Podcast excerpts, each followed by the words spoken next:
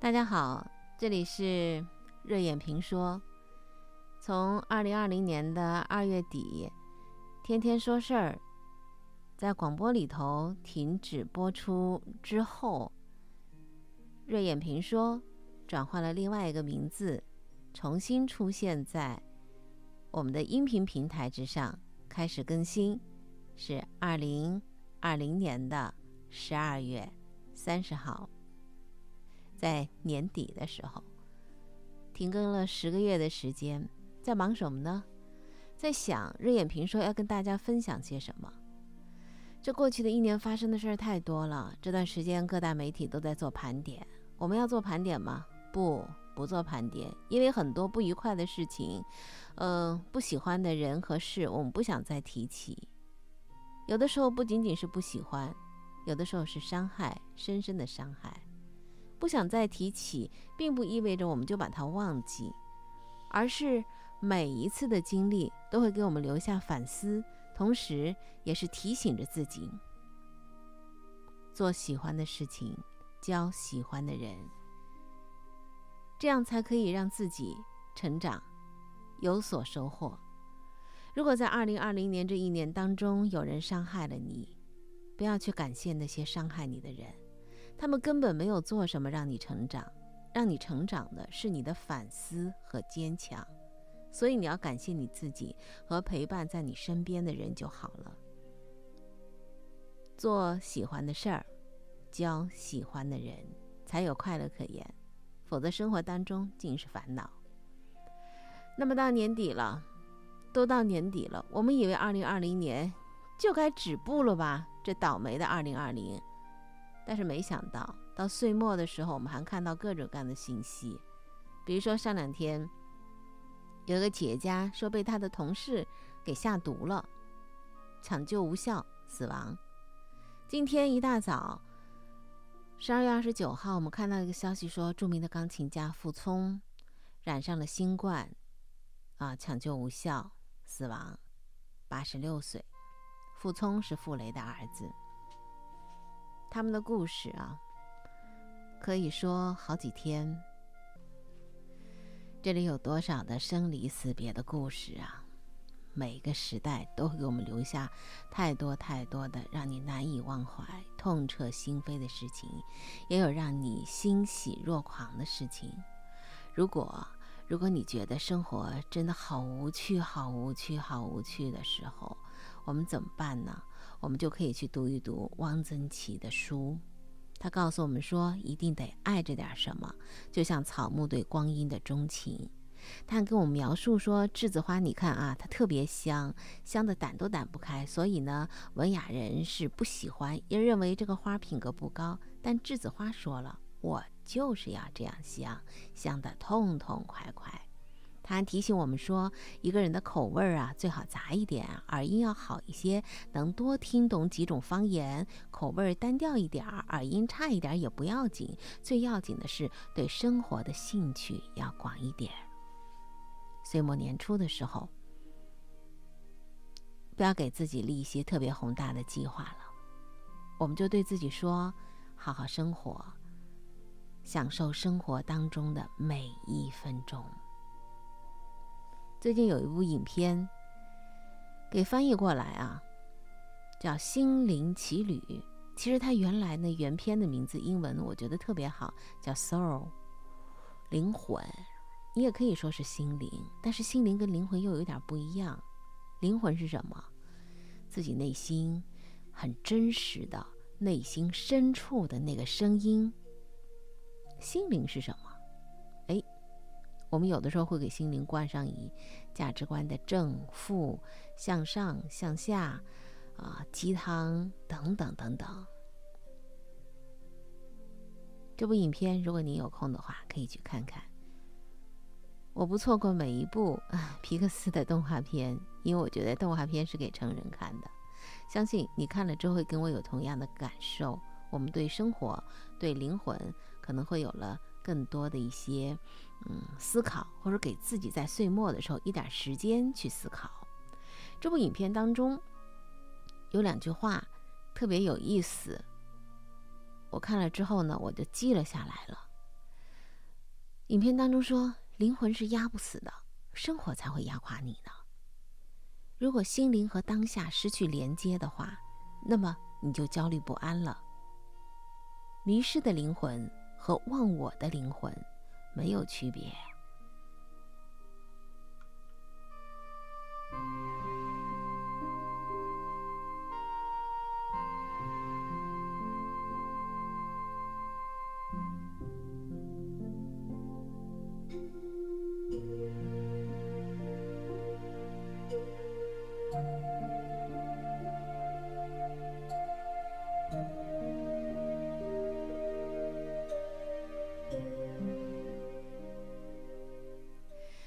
开场说到这儿，我们要回头看望看望一下，看望什么呢？看望过往，扭头看一下过去。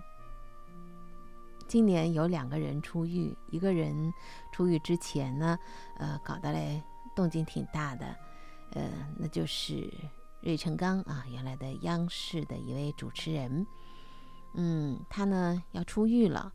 然后大伙儿都在说他出来干什么呀？结果话音未落，说是香港有家房产公司聘请他啊，呃，而且呢薪水不低。当然这个消息最后没有官方的实证的证明，只是这样的这个社交媒体上头在传。但是还有一个人，他的名字叫蔡阳，他也要出狱了，不知道对吧？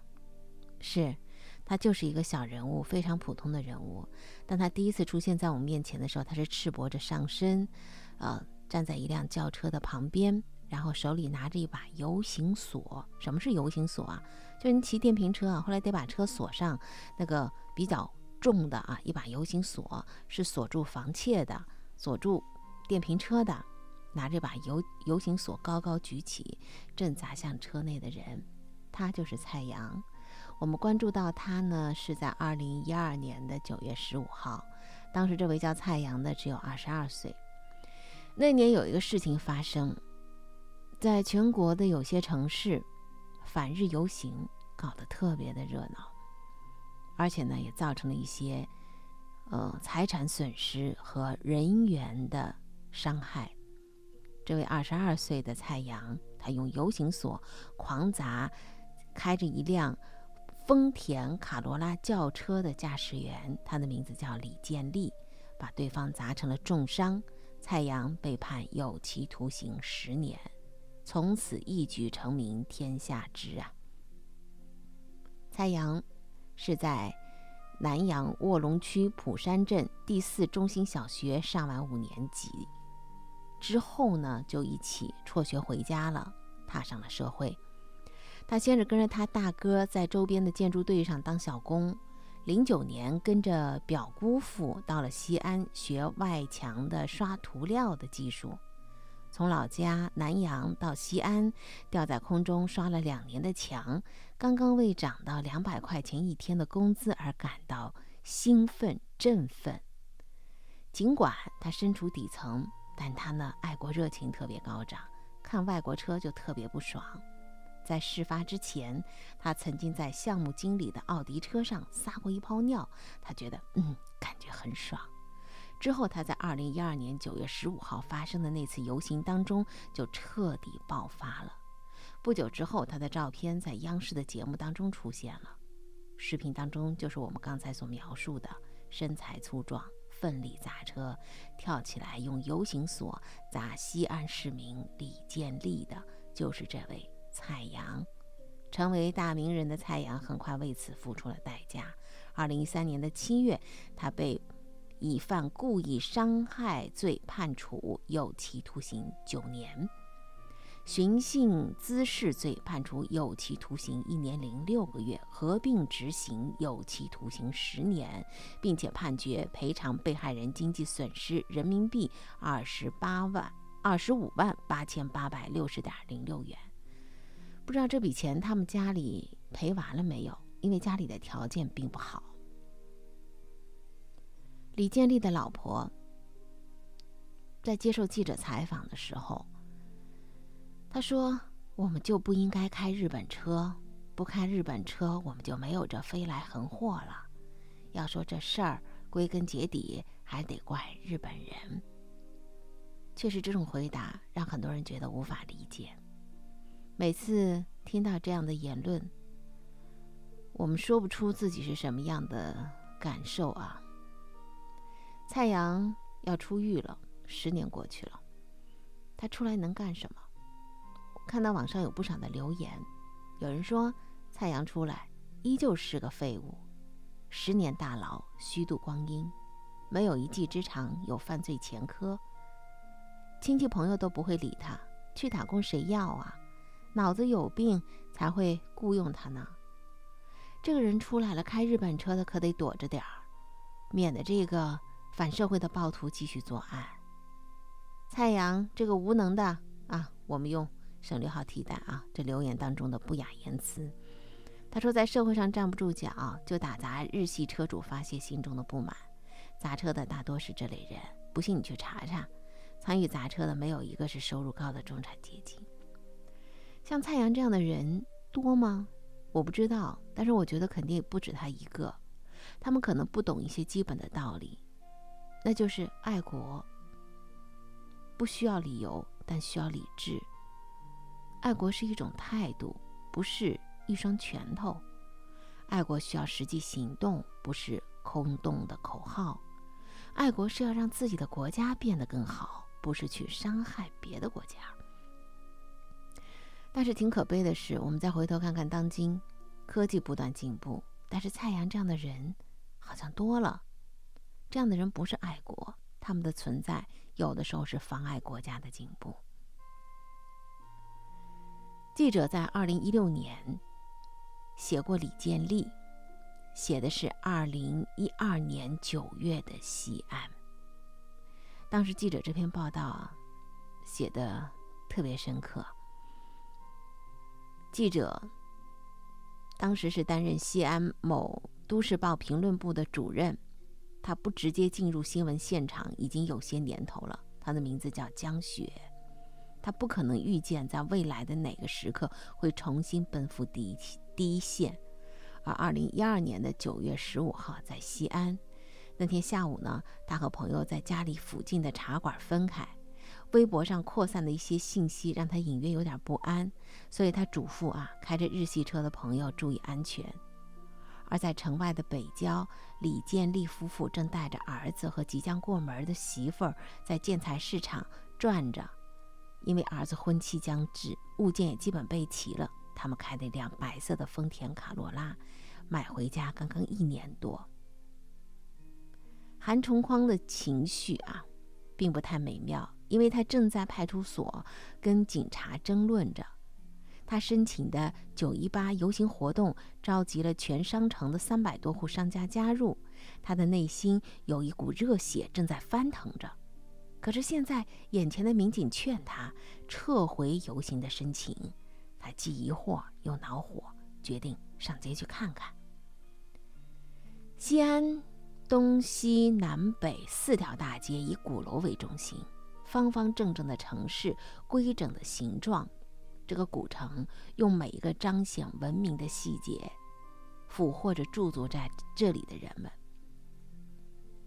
二零一二年的九月十五号。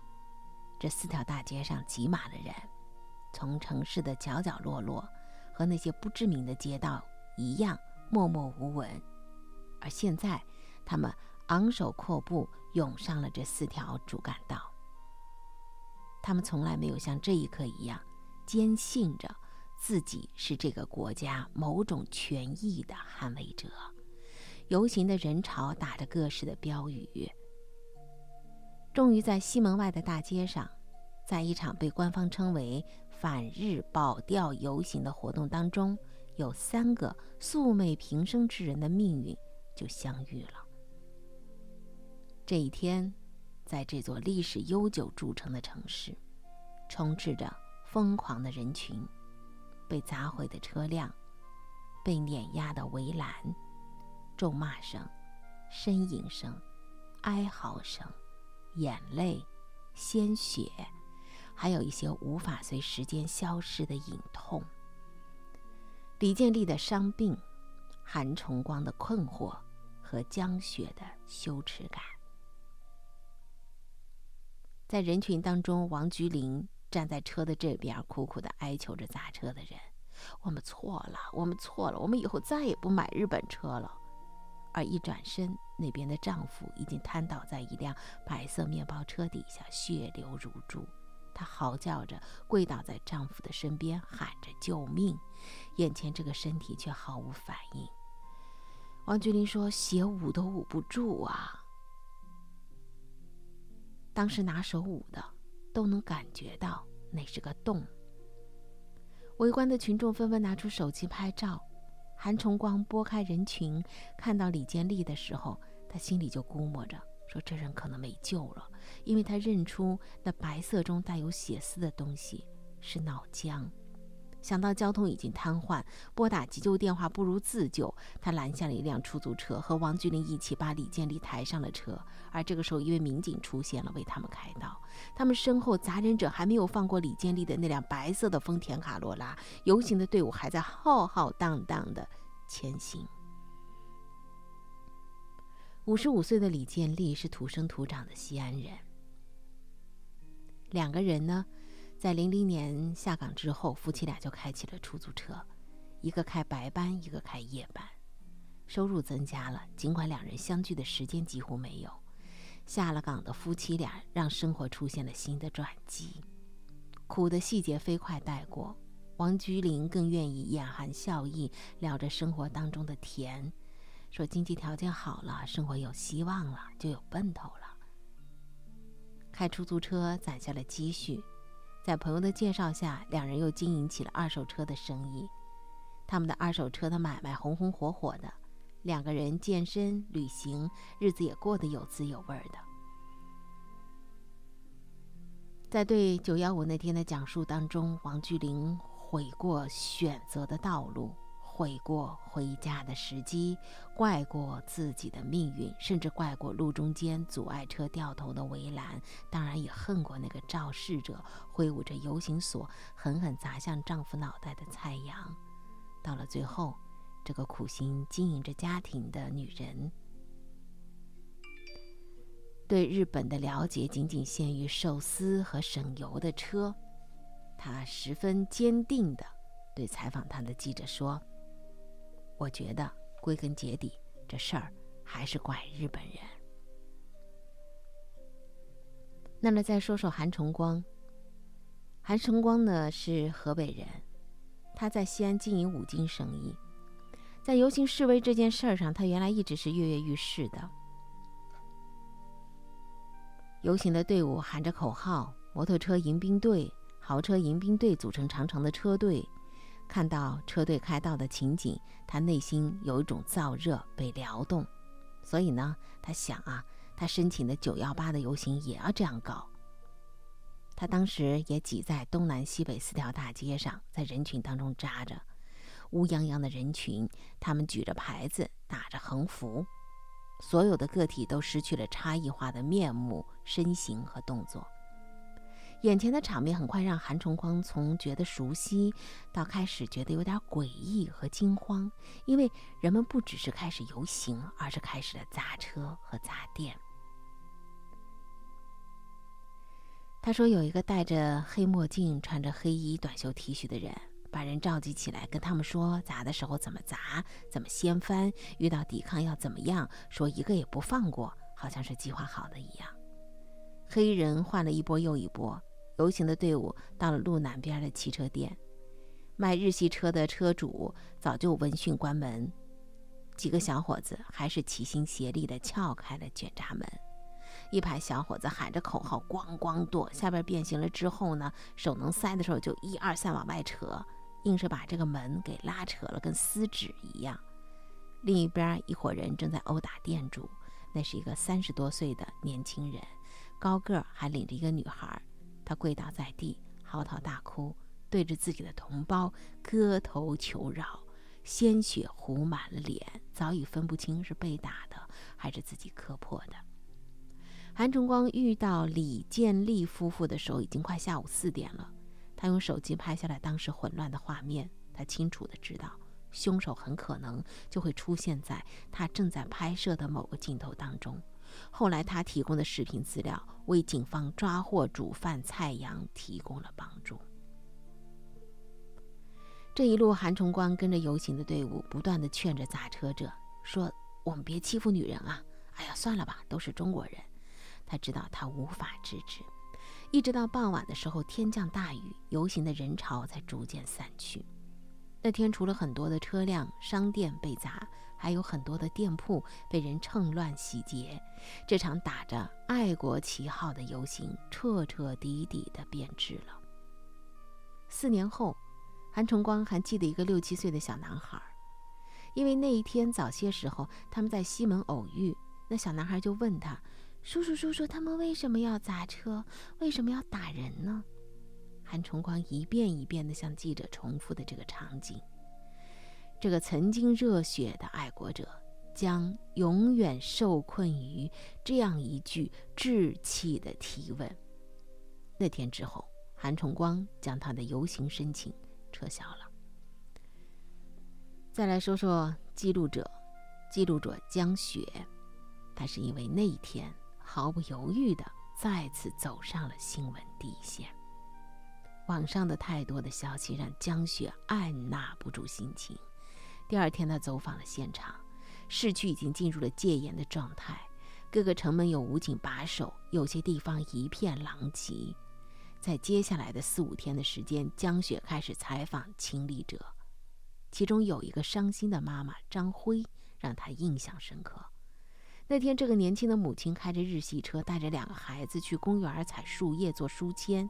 寻常生活的美好，最终演变成他们内心永恒的伤痛。孩子们不得不接受心理治疗。现在的恢复情况还真不清楚。江雪去采访的时候，母亲的膝盖上还有淤青，她在跪着哀求砸车的人群，说：“车上还有孩子。”但是车还是被砸了。江雪说：“爱国可能会成为流氓的庇护所、遮羞布的。那么，到底是什么样的流氓在做这些事情？”九幺五一年后，造成李建立重伤的主犯蔡阳被判处有期徒刑十年。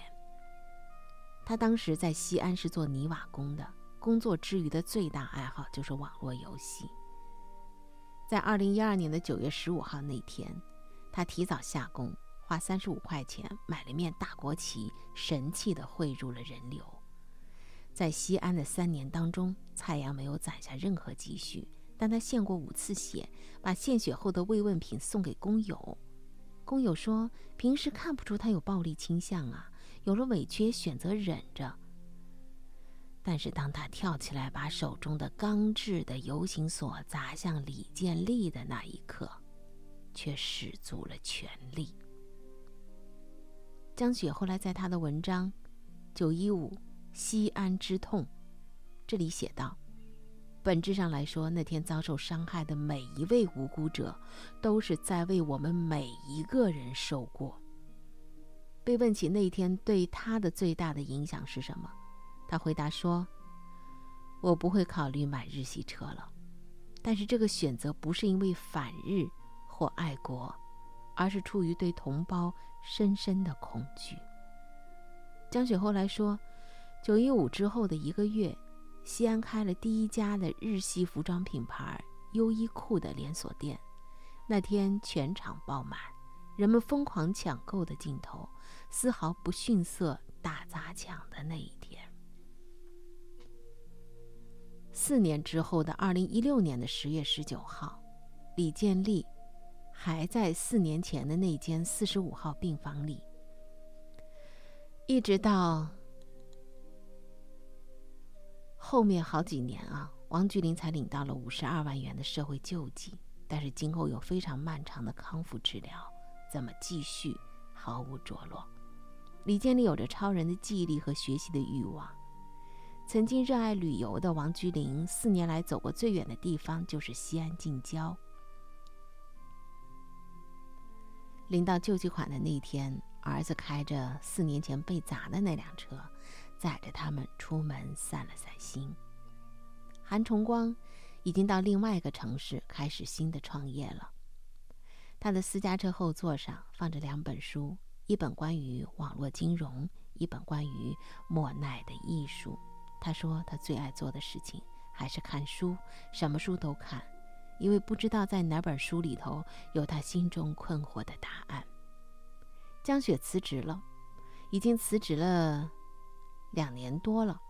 当年报社拒绝发表他关于九幺五的报道，他在四年之后又发布在了自己的自媒体平台上，阅读量破了十万。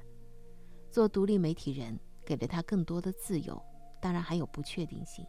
他说，自己始终有着一股莫名却执着的正义感，那是大学学法律的时候埋下的。西安依然是最受外国人喜爱的、排名第二的中国城市，也是日本人心目当中中国古文明的象征。站在他的街道上，抬头看到他的时钟指向整点，沉默的等着摄影机和记忆将这一切都收录进去。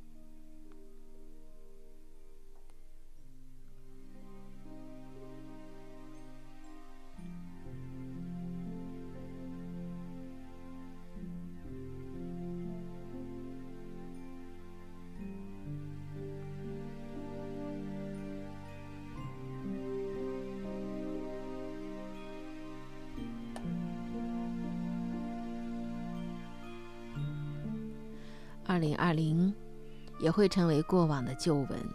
这一年发生了太多的事情，我不知道，再过两年、四年、六年、八年、十年之后，我们在回望的时候，我们会怎么说？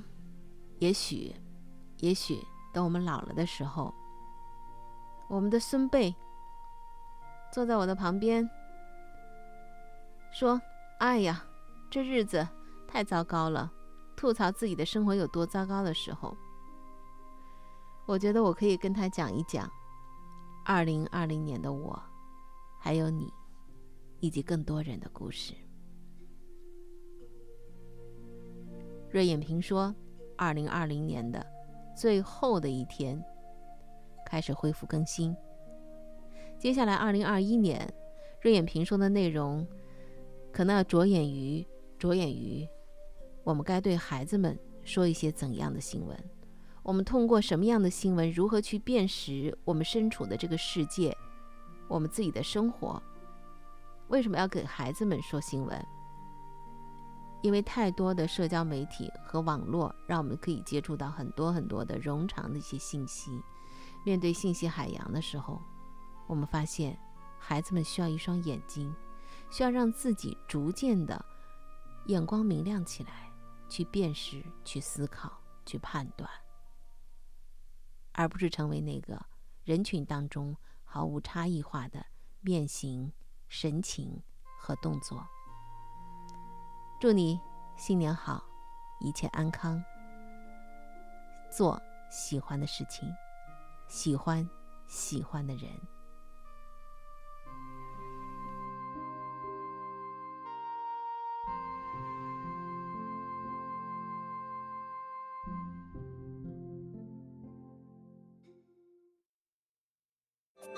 聆听那些细微的声音，汇聚那些柔弱的能量。每一个故事都是开端，而不是结束。